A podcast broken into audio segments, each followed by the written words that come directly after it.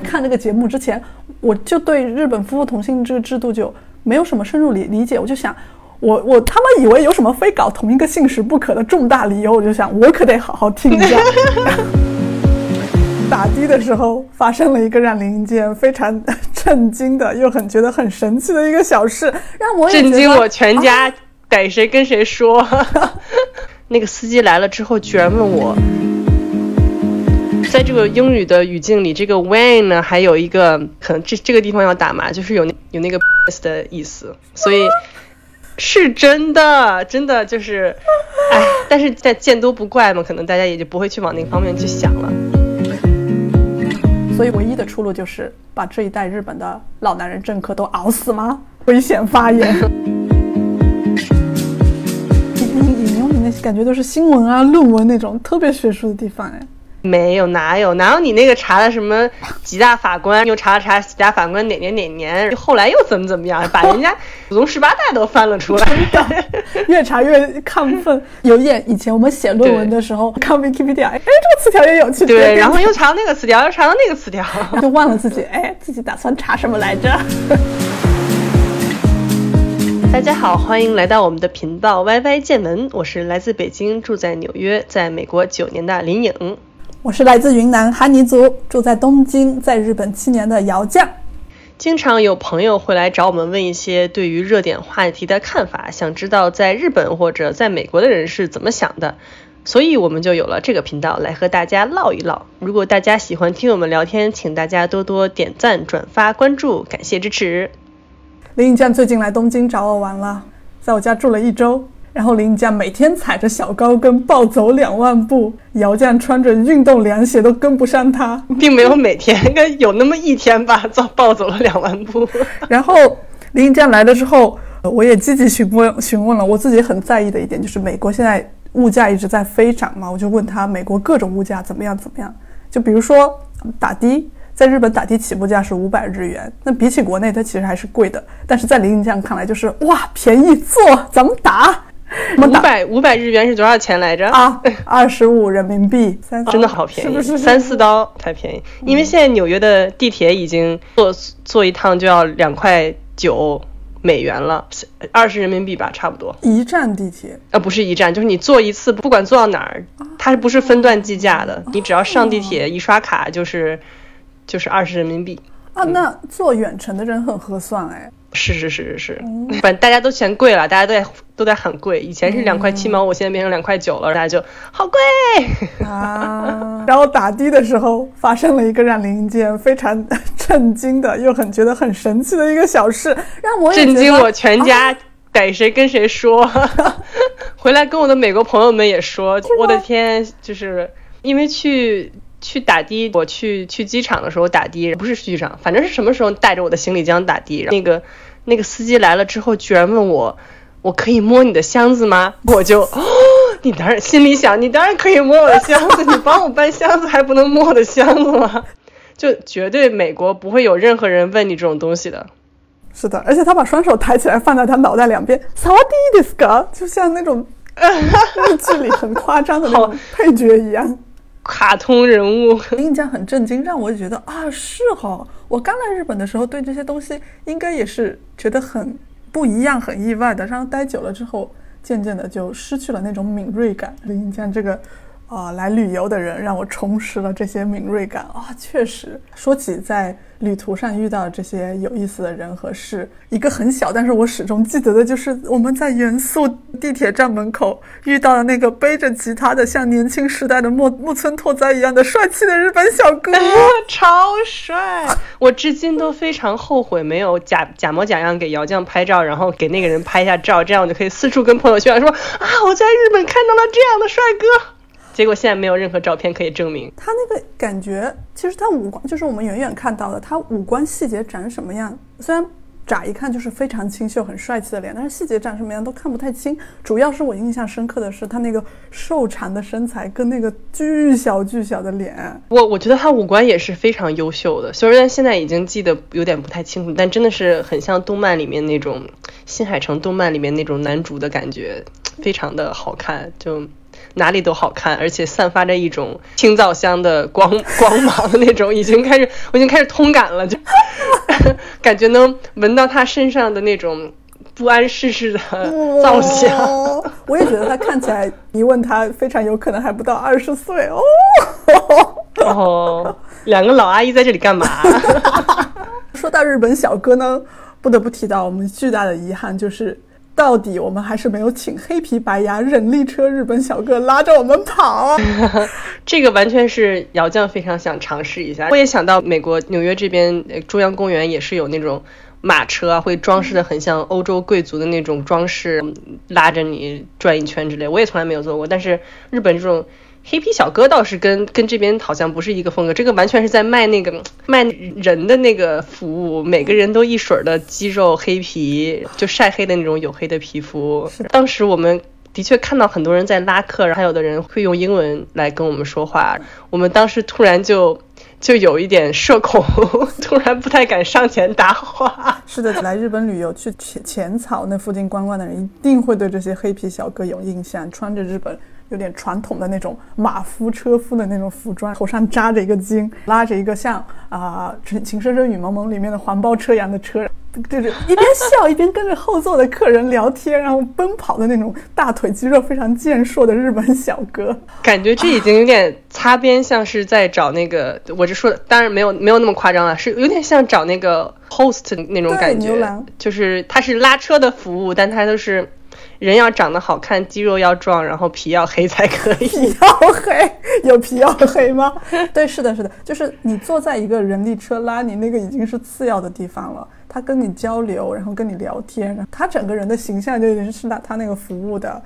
一部分，你购买的、你付的那个钱的一部分了。因为那金额也是非常的惊人啊，在美国赚美元的林酱也对那个价格被那个价格给震惊。好像是多少钱来着？好像是两个人十五分钟就就很贵，两个人三十分钟一万日元，一万日元是多少钱来着？多少？五百人民币。我去旅游就是 姚酱把日元换成人民币，我要在心里把人民币换算成美元，我才能了解这个钱是多少钱，因为我 我一直都是按照美元来想的嘛，然后现在突然一下想人民币的话。有点想不出来这个东西是贵还是便宜。说到刚刚我们吃的那个海鲜饭，跟那个人力车是差不多的价格。海鲜饭我也是至今也都记得，从北北海道当天捕捞上来的海鲜。然后我曾经以为自己是不喜欢吃海鲜饭的，但是那家海鲜饭的那个海胆，它是两种海鲜，我居然非常清楚的能吃出来，一个是偏甜的，一个是偏 creamy 偏奶的，就特别好吃。而且我们吃的途中一直被那个案板对面的大厨盯着，那个简直是啊！好在我跟姚酱还可以说中文，如果我们俩只会说日语的话，然后他呢一直盯着我，我真的是有点吃不下饭了，都不知道该干嘛，就手足无措，不该不知道该说话还是要怎么样，反正是绝对不敢跟他对视，怕一对视就会要说点什么。对，我就灵灵光一闪，就对他说：“哦，一西，哇，这个鱼是哪里打捞的？是哪天打捞的呀？为什么这么好吃啊？这真是我今至今吃过最好吃的海鲜呢！”然后大厨听高兴了，就终于跑到后厨去，没有再盯我们。我才突然发现，哦，原来早就应该说这一套话，然后他就走了。我就发现，不只是我们不安，其实大厨也很不安呢。他做的饭是不是好吃呢？客人有没有满意？我。我是发现姚酱在，因为我在日本基本上都靠姚就，我就只会很基础的日语啊，是都是靠姚酱跟别人对话。就是姚酱在这种当导游的时候，就噼里啪啦的可以一直说，结果自己想坐黑皮小车的车的时候，他就不好意思说。因为欧吉桑大厨是欧吉桑黑皮小哥，那可是黑皮小哥，年轻力壮，二十多岁，很多都还是大学的那种不卡兹不活的那种主力健将、运动健将的那种人，平时打工就来打这种高薪的工作啊！对这种年轻气壮、年轻力壮、青春有为的小哥，怎么可能不害羞呢？对，还有印象比较深刻的就是。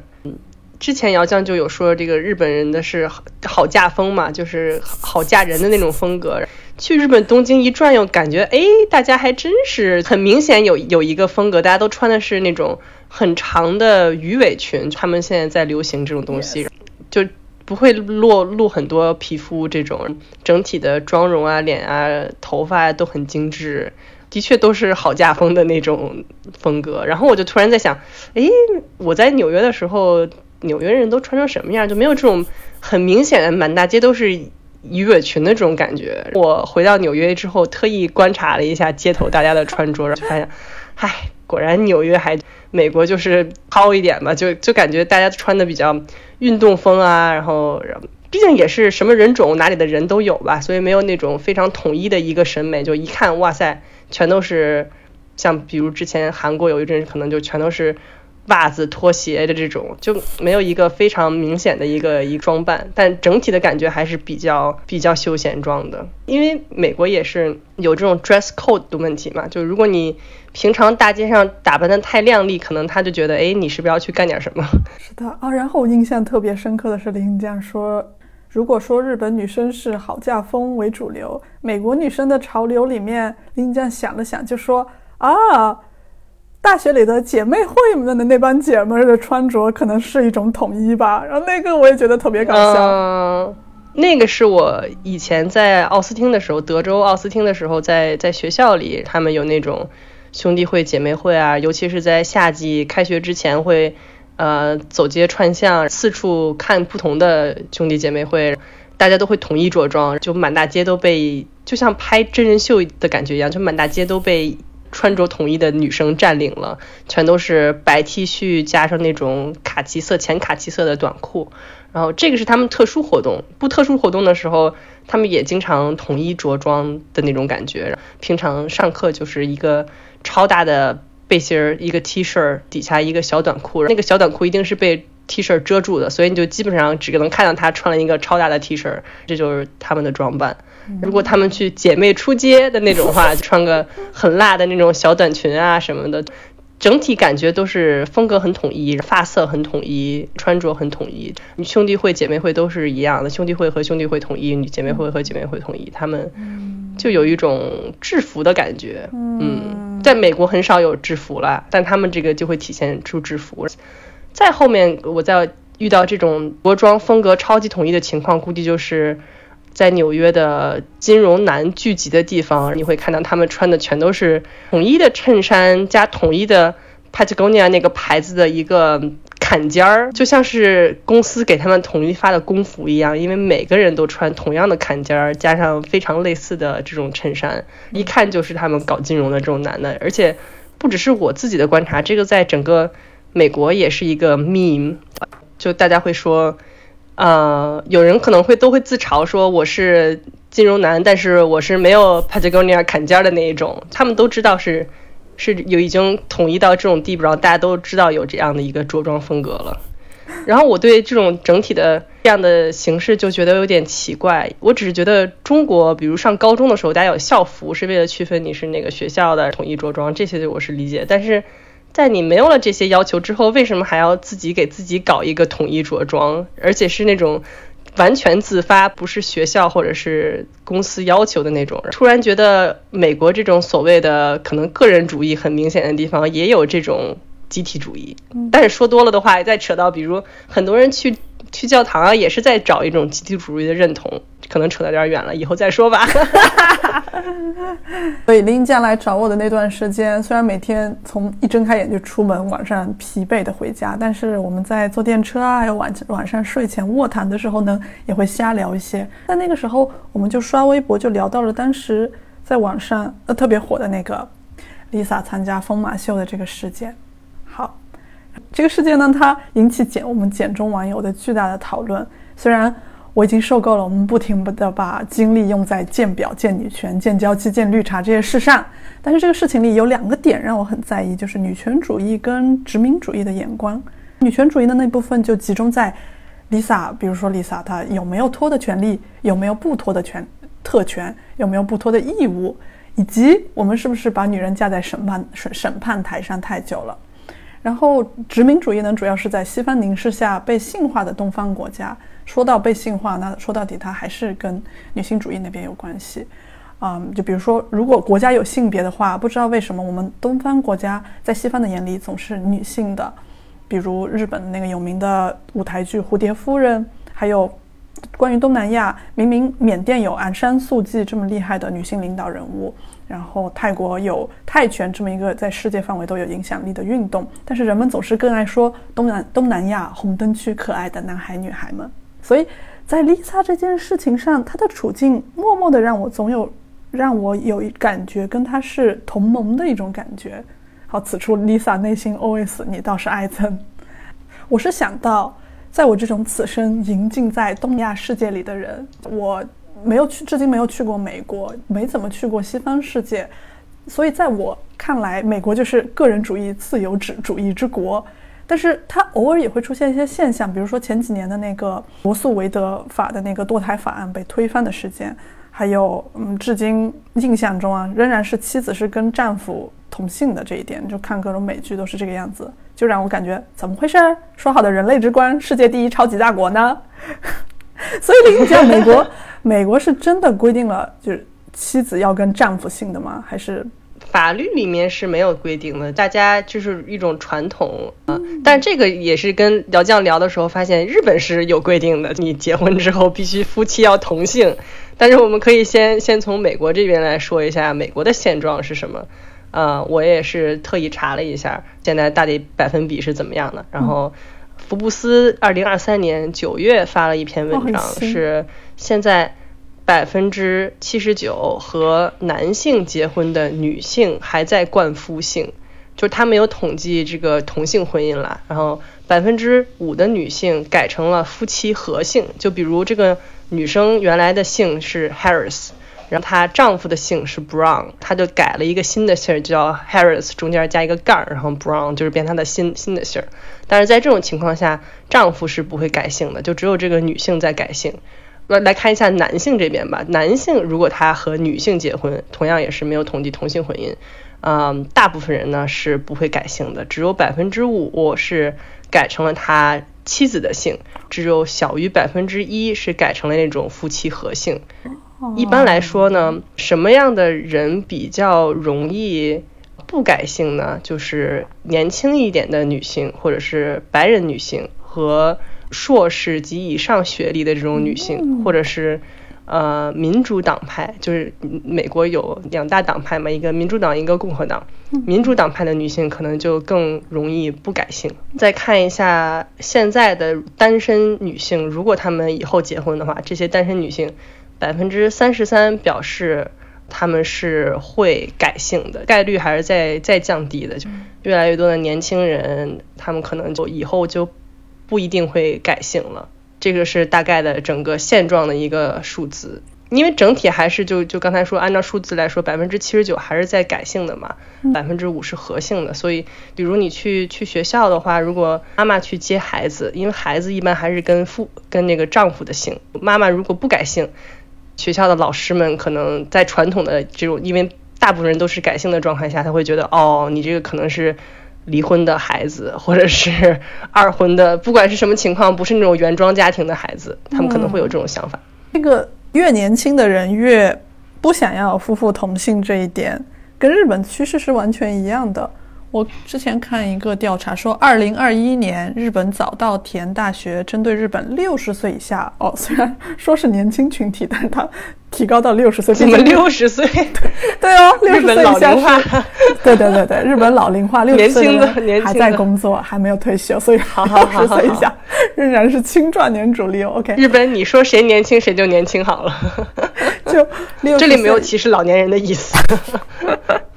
就是他对二零二一年哈，就两年前六十岁以下七千个人进行调查，结果其实七成人是赞成夫妇别姓，别就是别人的别，别就是不一样的姓。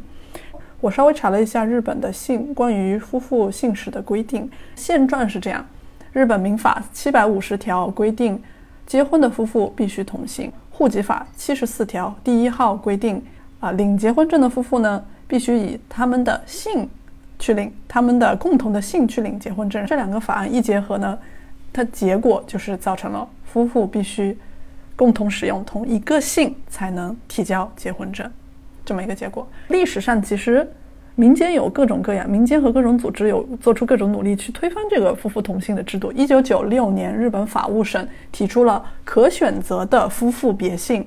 制度法案，就是夫妇别姓不是说。所有人必须别姓，所有人不能改姓，而是可选择的，就是想不改姓的人可以不改姓哦，是这么一个温和的法案。但是被自民党现在的执政党，就是安倍晋三、晋三和那个岸田文雄他们那个版党被自民的执政党自民党反对了，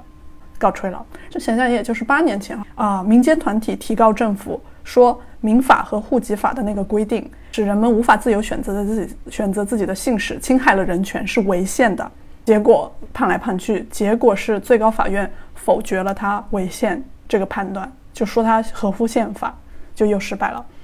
我查了一下，两年前，二零二一年，那个民间民间团体再次提告政府，说这个规定违宪，然后再次被最高法庭否决。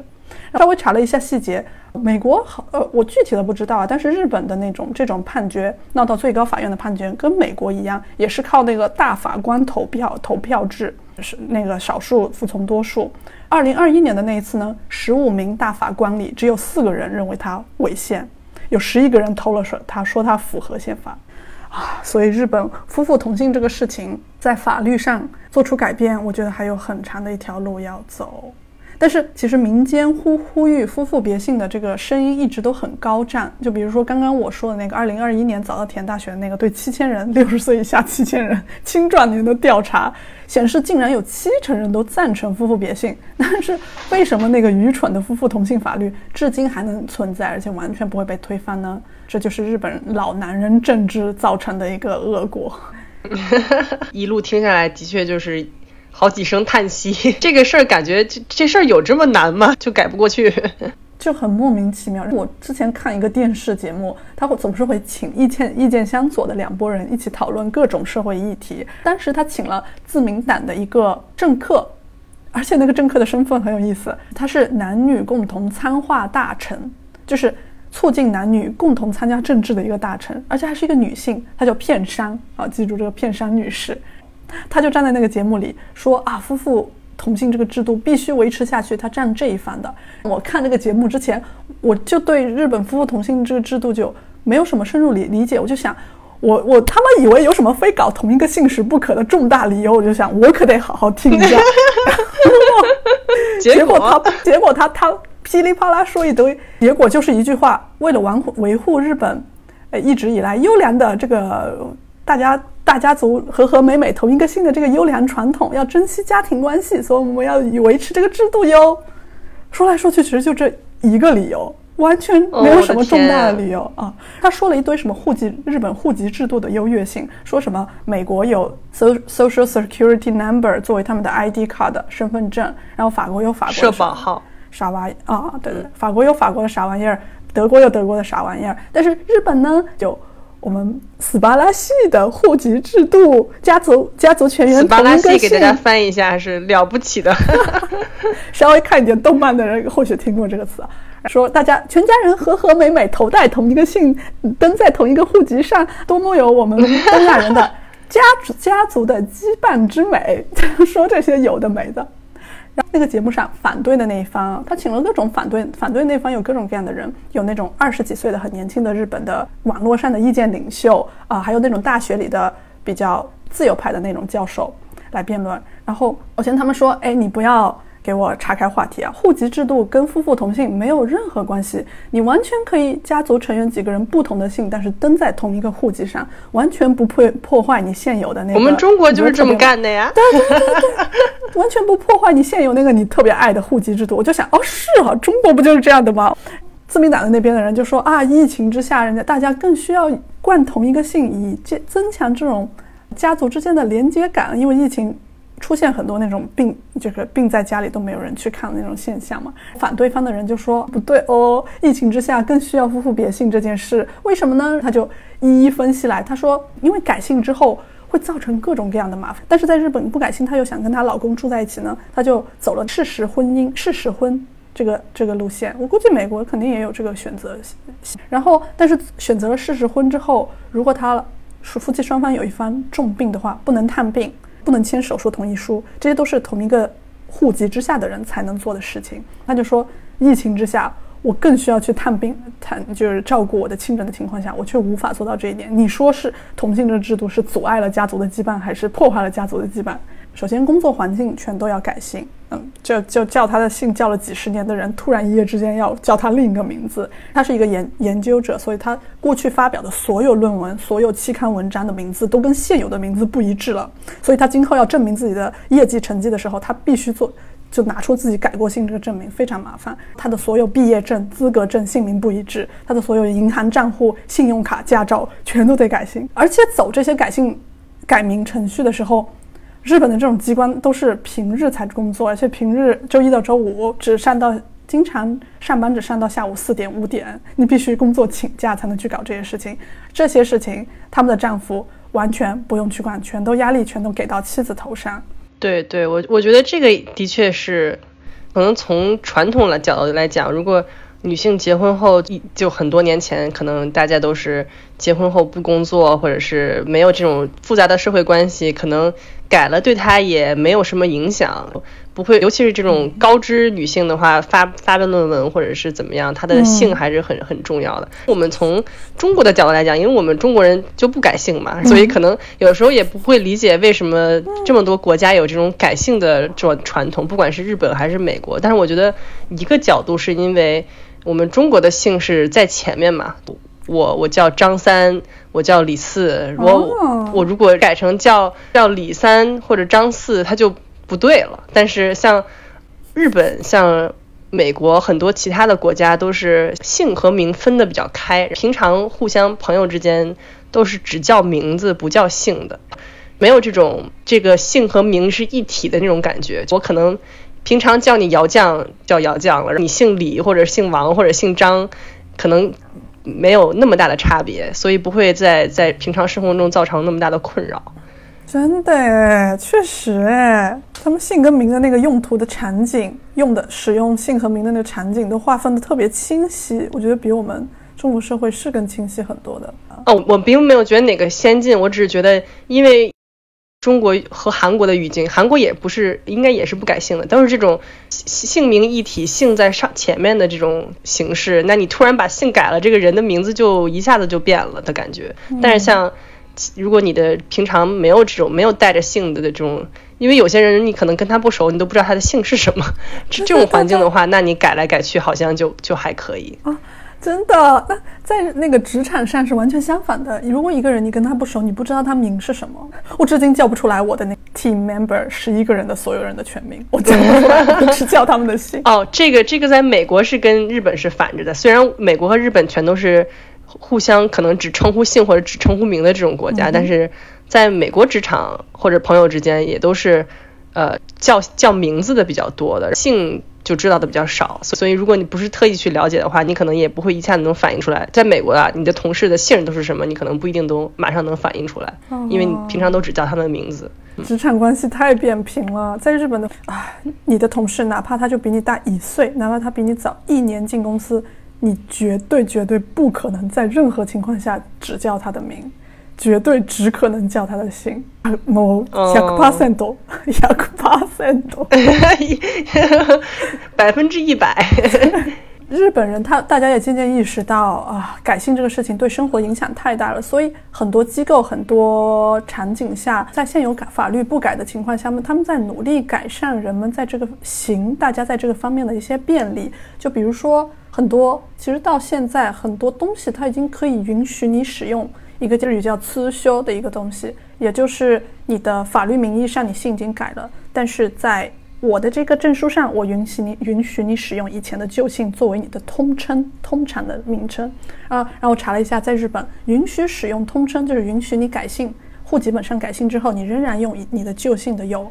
住民票，一个类似身份证的东西，还有 My Number Card 也是类似身份证的东西。然后我查到说有护照。但是又有人说护照不行，这个我得再查一下。说驾照可以不改，但是其实日本的驾照就像美国用它的社保卡当做你们的身份证，日本是很爱用驾照当身份证，因为驾照上有照片嘛。哦，美国倒是没有用社保卡当身份证，对吧？但是因为社保卡上是没有照片的，所以就是你平常它的确是可以来确定你的身份，在你做一些比如金融投资或者是什么银行账号这种。大的东西上是有社保的东西，社保用你的社保号，但是比如你平常去酒吧看你多少岁，这个是要看那个带照片的那个东西。是用驾照比较多吗？对对。哦，那跟日本一样。所以我就是说，虽说驾照可能公安局那边说啊，你可以不用改姓哦，但是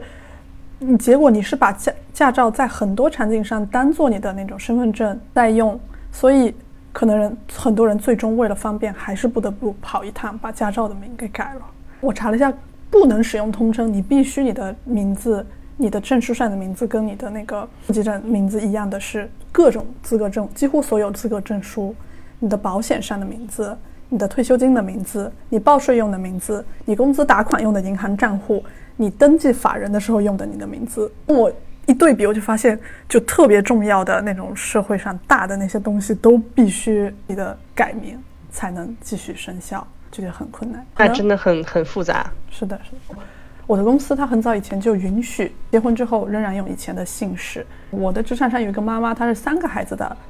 妈妈，她是有一次。因为她的她亲弟弟，呃，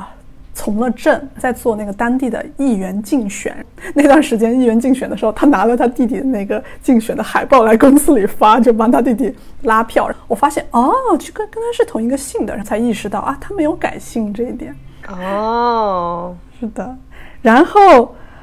这种事情总有一天，哎，因为我本人是这辈子应该是要结婚的一个态度。我因为我想生孩子，如果你非婚生子，还是会现有制度上还是会有很多麻烦，所以我就最终不得不想想到自己身上，我以后会怎么样？我本来一直都知道的是，外国人跟日本人结婚之后是不用改姓的，这是为外国人行的一个特别的方便。其实我曾经查过，我能不能能让我的孩子跟我姓，因为我觉得。以后我的孩子很大可能就是生在日本，长在日本。我不想让他身上中国的那个元素越来越淡。对，如果他他在日本的话，一定会日语就变成他的母语啊。但是如果他连名字姓都全是日本的话，他整个人看起来他自己心态上就完全是一个纯日本人的感觉了。我想多少往他往在他身上留一点中国要素，我就想能不能让我的孩子跟我姓，就是说我、我丈夫、孩子三个人在同一个户籍下。但是我跟我孩子一个姓，我丈夫他自己一个姓，这个事情能不能做到？因为我可以跟我丈夫不同姓，这个是已经确定的。这个能不能做到呢？我就，因为我身边有很多中日夫妻，OK，都是日男中女，然 后这又有很多话题可以讲，以后我们再展开。所以很自然的都是孩子随父姓，我就想知道我这个 pattern，我想让孩子跟我姓要怎么办？我就查谷歌关键词：国际婚姻、孩子、外国姓氏，然后。出来的结果清一色的都是日本妻子和外国籍丈夫生孩子，孩子可以跟外国籍丈夫姓吗？这种提问，我翻了好几页，我看不到一个外国妻子跟日本丈夫结婚之后，孩子跟外国妻子要怎么姓这这件事，真的是我感觉自己最 minority 的一个瞬间。为什么全世界只有我想这样这么干？然后我搜了之后，终于专搜到了一个专门搞国际婚姻咨询的一个律师事务所。我终于明白了这件事情上的基本规则是在日本国内，外国人和日本人夫妻生下的孩子必须和日方姓，不管那个日方是爸爸还是妈妈，是这么一回事。如果你们要在同一个户籍下，所以这里啊，我们就可以想有两个 pattern，其中一个是女外男日，就是我现在这个 pattern 女外男日。所以女外男日的情况下，现行法律只有两个选项，一个就是我维持我的姓。我的孩子跟我的日本跟他的日本爸爸同姓，还有就是我跟我改成我丈夫的姓，全家人其乐融融姓日本姓，只有这两个 pattern。OK，是男外女日的情况下，这种情况下呢，大部分日本的女孩子她会改成她丈夫的姓，全家其乐融融在日本同一个户籍户籍下姓那个丈夫的外国姓。所以我查完之后，姚酱懂了。让老公跟我姓李，全家其乐融融姓李吧，只有这一个选项了。好，所以姚江在一通查阅之后得出一个重大结论，让我的老公跟我姓李。我就问我男朋友，孩子可以跟我姓李吗？他就很爽快，没问题，跟你姓一点问题都没有。我查了之后就说，呃，要让孩子跟我姓，你必须也姓李，你可以改姓李吗？他就陷入了沉思。呵，男人。所以现在他还在沉思中吗？他选择暂时搁置这个回答。其实我以前也想过这种改姓的问题。我当时只是觉得，因为我姓王，王是一个非常普遍的姓，我一直都觉得很羡慕其他人有那些很稀有的姓，所以我觉得如果通过结婚能达到我这种改到一个稀有姓的目的的话，我觉得嗯，倒也是不错。然后像之前说到的那些其乐融融的这种，如果两个人开开心心结婚了，变成同一个姓，我觉得嗯，好像也挺好玩的。当时是有这种想法，不是完全的拒绝改姓。不改姓这种，我觉得 OK，我觉得哦，好像还有一些优点。后来我觉得可能越来越多的文化上影响这种女权各种影响之后呢，可能会有平辈压力，越来越少的人开始改姓，他会就觉得你为什么还在改姓？再加上现实中的这种各改各种文件的问题，就觉得呃改姓这件事的确是有点麻烦。但是还有一种可能呢，就是。你社会关系上改姓了，但是法律文件上不改。你你社会上是跟你父丈夫的姓，或者是怎么样，文件上还是你自己的姓。相反的道路。但是越走呢，可能又就越觉得，哎，还是太麻烦了，就保持我这个原本的姓和我的这个一个原本的身份吧。我觉得可能如果我本来的姓是一个比较稀有的姓的话，我可能就压根儿不会去想改姓这个东西。我完全是出发于姓王也太普遍了，能不能姓个别的？这样的想法啊，很有意思哎。我觉得你那个思想一定程度上也是在美国强调独特跟个人主义的情况下，你才才能好好维持那个思想。我的这个理性呢，虽然在国内我觉得啊真普遍，没有什么意思，但是来到日本，因为日本人常见的那几个中国姓里就有李这个姓，所以他们当看到我的汉字的时候，能很准确的读出来啊李桑。我就觉得好松 一口气，虽然我是一个奇怪的外国人，莫名其妙一堆日本人多了一个外国人，但是至少大家能念我的姓，就一下子松一口气。哎，我觉得李这个真的是没有人会念错，不管是日本人还是美国人。真的吗？英语的国家应该也也一看 L I，它就没有别的发音可以读，就不会有错。但说到发音，我觉得我的这个王。英语国家的人会给它念成非常难听的一个词，或者念成不是王，他会会往那个 when 那样的那个发音去念，真的很，对，就我跟感觉很很难听，我觉得很难听啊，我觉得那种哎的那个声音，我觉得很难听，而且在在这个英语的语境里，这个 when 呢还有一个可能这个地方要打嘛，就是有有那个 penis 的意思，所以。是真的，真的就是，哎，但是在见多不怪嘛，可能大家也就不会去往那个方面去想了。主要就是发音可能不好听。其实我还看到王嘉尔，因为他也姓王嘛，他在国际上影响力很大。他现在在 Instagram 上大概有三十三个 million 的 follower，呃，三十三个 million 是三千万，嗯，非常大的一个体体量的粉丝。他自我介绍的时候，他就说他是 Jackson Wan，然后。我当时是觉得，是不是这个粤语那个地区的人，他们的王也许不叫王，他们也许就是就就叫 Wan。我我有这种想法，我觉得哦，也许他是这么介绍，是因为他的发音就是这样的。后来我也去问了我说粤语的朋友，我说你们这个王是怎么发音？他们后来证实了，就是王这个东西，不管在哪个语言里面，它都应该叫王，它就不应该叫 Wan。只有在那个英语的人不知道该怎么读的情况下，他才会叫 Wan。所以。如果是我以后成为一个明星，那我自我介绍的时候，我还是要说我姓王。所以，我也理解他王嘉尔，他可能为了就是帮助这些英语国家的人更好的念他的名字，也不用去纠正大家，所以他就可能是就走了英英语国家的发音来介绍自己的名字。嗯，这个就是关于这个王姓的一个小插曲。可是 W A N G 这个拼法本来其实它是拼音，它并不一定是王这个字的最标准的那个字母标记法。好像我不去太确定啊，好像是不是粤语世界的人其实用拼音用字母写自己的姓的是姓的时候是写 W O N G，有 O N G，但是 O N G 好像也有，比如姓姓汪啊，还有啊，就是因为王嘉尔的背景比较复杂，但我觉得他应该。大部分还是粤语的背景吧，他的拼写是 W A N G。还有一个比较有名的一个阿里王，呃，是是一个脱口秀演员，他的背景是呃，嗯，Vietnamese，他是，嗯，Vietnamese 是我咋想不起来这个词，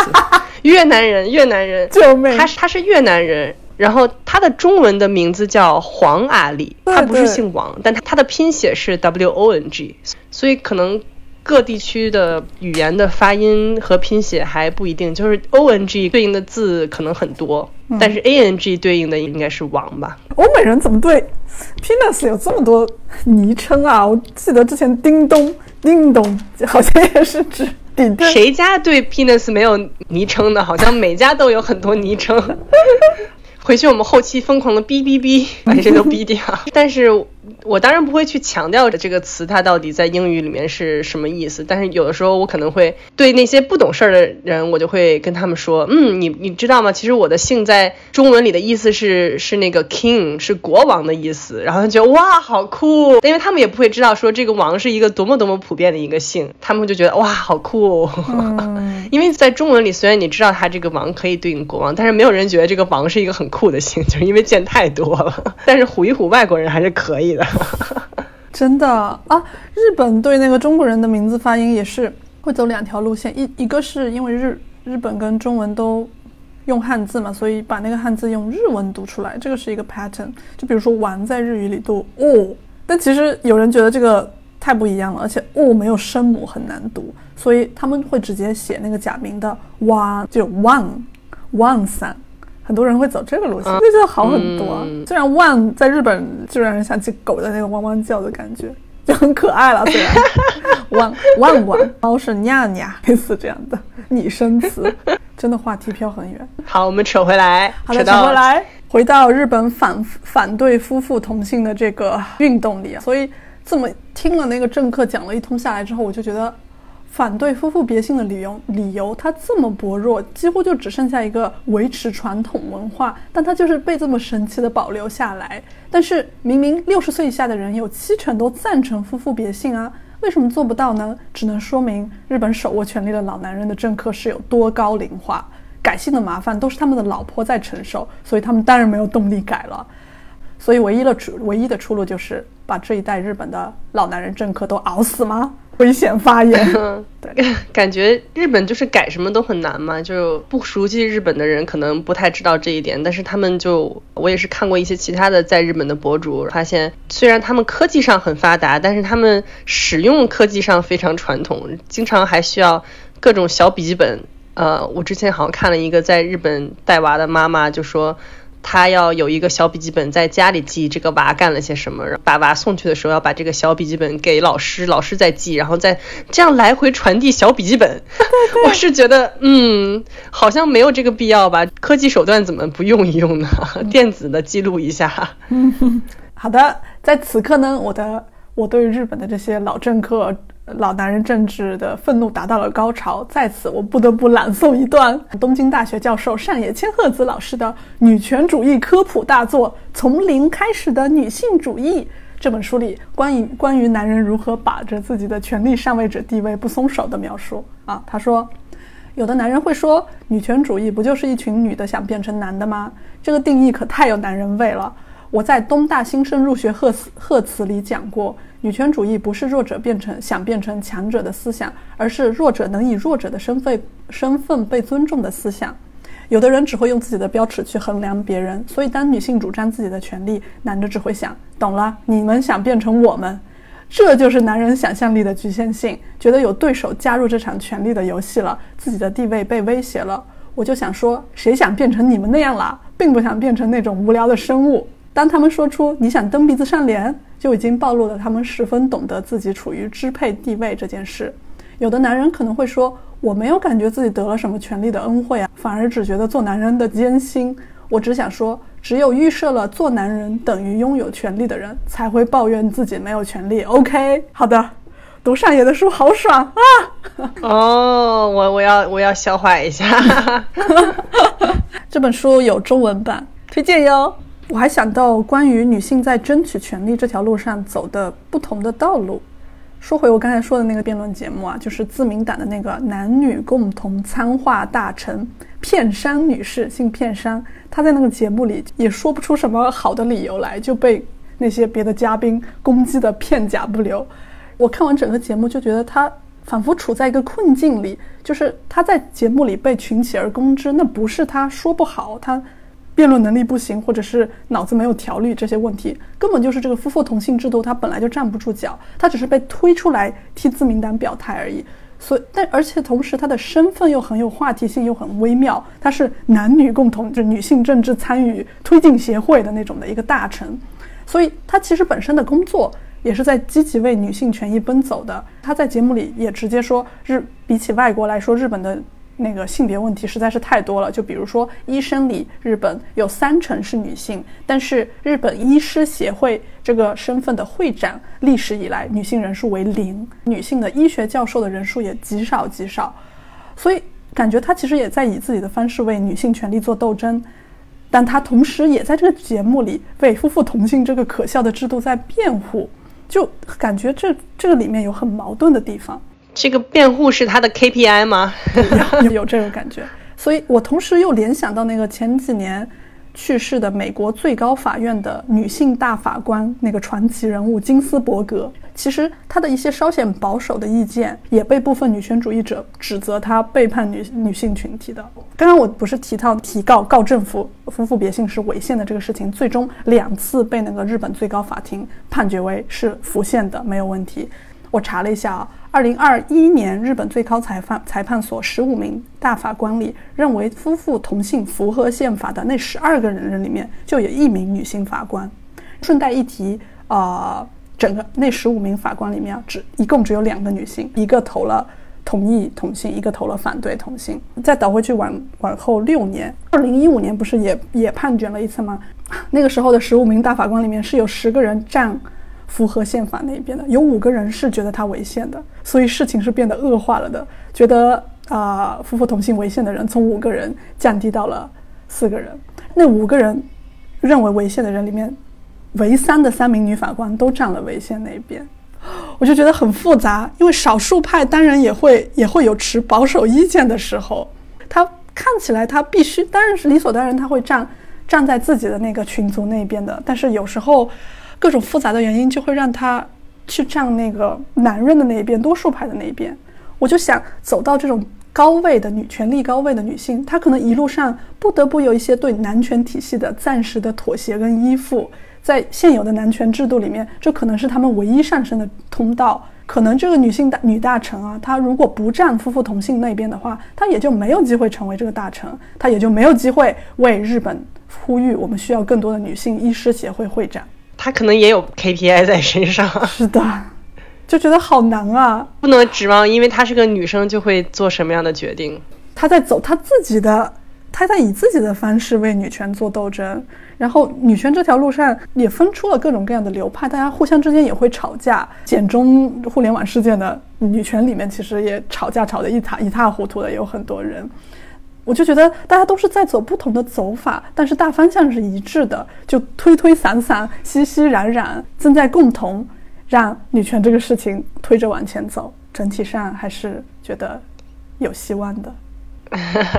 讨论这么一大通，就觉得哇塞，中国简直太先进了吧！完全不用考虑其他国家这么头疼的问题，在中国完全就不是个事儿。虽然中国也有中国的很多问题哈，但是。首先，大家能大声说出自己的意见，声音被听到，这个就很了不起，是一个很好的开始。所以，我也想了解一下，这个到底是从什么时候开始有这种改姓的传统的？我也去查了一下。呃，首先，人口少的时候，跟大家都是没有姓的嘛，大家只有个名字，没有没有必要有个姓。所以，这个伊利诺伊大学的一个法律教授 Deborah Anthony 他说，这个姓是从。英国 Norman Conquest 就是诺曼底公爵威廉为首的法国封建主对英国的征服，这这这个历史事件在一零六六年这个事情发生的时候，才把姓的东西传到了英国。这一点，日本其实它也是最开始平民也是没有姓的嘛，只有那个贵族啊才有姓。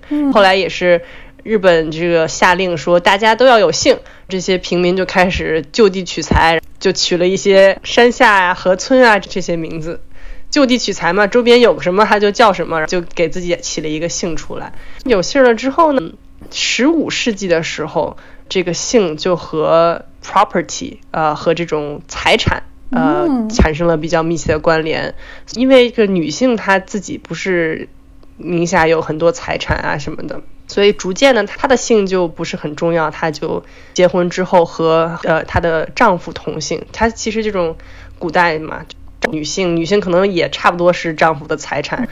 所有的财产都是在男人的名下，所以结婚改姓就这样慢慢的变得更加的普遍了。从十五世纪的时候，嗯，从美国的角度讲。第一个拒绝改姓的女性是一个女权主义者，叫 Lucy Stone。在一八五五年的时候，她结婚的时候拒绝改姓。呃，但这个当时是可以的，但只不过因为她不改姓呢，她就不能嗯注册投票，因为她要在她丈夫的这个名下才可以注册投票，所以她不改姓就不能投票。这是当时的一个结果。从比率上来说。从历史发展的角度，《纽约时报》做的一个研究说，一九七零年代结婚的人，百分之十七的女性是没有改姓的；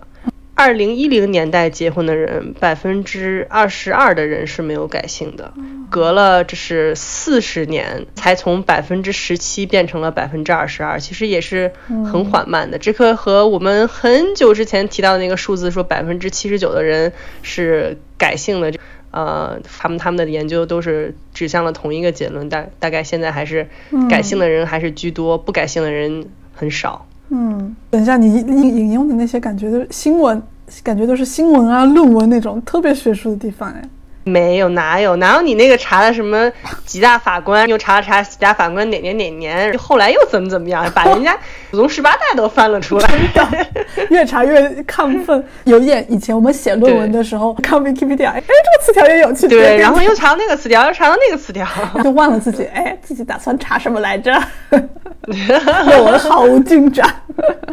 总之聊了半天，这就是关于日本和美国结婚改姓的现状和历史以及各种数据。你刚刚说财产那个，就让我觉得，哦，确实是名字这个东西就。标志身份的一个东西，就像狗撒尿一样，这是你的，这是我的，区分你我他的那种。所以男男人社会，大家都在撒尿占领地的时候，名字这个东西对他们来说就觉得尤为重要，包括占领他的妻子，所以他们这么才这么执着的想要维持全家同一个姓啊，本质上就是维持他自己的那个姓。嗯，但是明显这个趋势上还是在松动的，尤其是在美国这边，大家。年轻人有有学历的人，呃，也是觉得麻烦了，思想上也觉得没有必要了，所以就逐渐改的越来越少了。完了，不知道怎么收尾，就觉得虽然美国跟日本是时差隔了十一个小时，文化完全不同的一个东方一个西方，完全不一样两的两个世界，但是在男女这件事情上却又高度的统一，就觉得世界男人一个样。世界女人面临的困境也一个样，这个可能有一点特殊性，是因为日本它虽然是个东方国家，但在很多制度上都沿用了西方的制度，所以也是可以理解它的这些相似。总之呢，今天谈这些话题，然后我们两个人都回去查了很多内容，也是跟大家一起学习到了，我觉得还是很有收获的。是的，而且我觉得我们以后真的还有很多很多话题可以聊，美国跟日本的相。那么远又那么近的很多关系，以及我们两个是从两个中国人的视角去看这些东西，会不会有什么有意思的想看法跟想法？对我们，我们在做选题研究的时候也聊到了很多，觉得以后有很多很多可以讨讨论的话题，各种衣食住行上的区别，宗教上的问题，文化上的这种养成、婚恋观、性别，各种各种，以后可以都展开跟大家说一说。是的。所以感谢大家的收听，然后后面是自我介绍，请大家点赞、发了我们 留言。今天的聊天就到这里啦，感谢大家收听。如果大家喜欢听我们聊天，请大家多多点赞、转发、关注，感谢支持。欢迎大家关注我们的微博和 Instagram 和我们互动，下期再见。